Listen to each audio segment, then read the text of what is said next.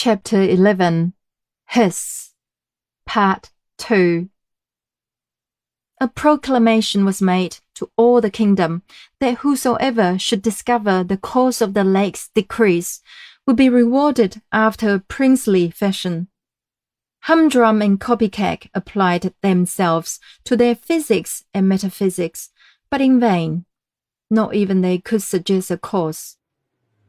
Now the fact was that the old princess was at the root of the mischief. When she heard that her niece found more pleasure in the water than anyone else out of it, she went into a rage and cursed herself for her want of foresight. But, said she, I will soon set all right. The king and the people shall die of thirst.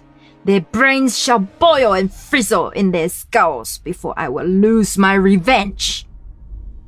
And she laughed a ferocious laugh and made the hairs on the back of her black cat stand erect without terror.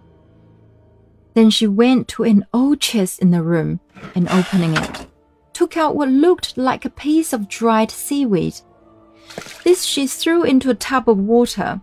Then she threw some powder into the water and stirred it with her bare arm, muttering over it words of hideous sound and yet more hideous import. Then she set the tub aside and took from the chest a huge bunch of hundred rusty keys that clattered in her shaking hands. Then she sat down and proceeded to oil them all. Before she had finished, out from the tub, the water of which had kept on a slow motion ever since she had ceased stirring it, came the head and half the body of a huge grey snake. But the witch did not look round. It grew out of the tub, waving itself backwards and forwards with a slow horizontal motion till it reached the princess.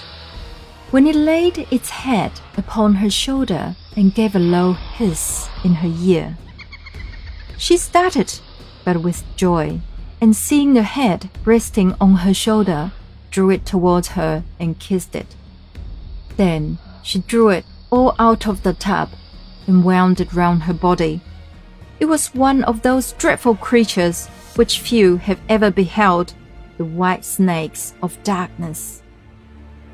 Then she took the keys and went down to her cellar, and as she unlocked the door, she said to herself, This is worth living for. Locking the door behind her, she descended a few steps into the cellar and crossing it, unlocked another door into a dark, narrow passage. She locked this also behind her and descended a few more steps. If anyone had followed the witch princess, he would have heard her unlock exactly 100 doors and descend a few steps after unlocking each.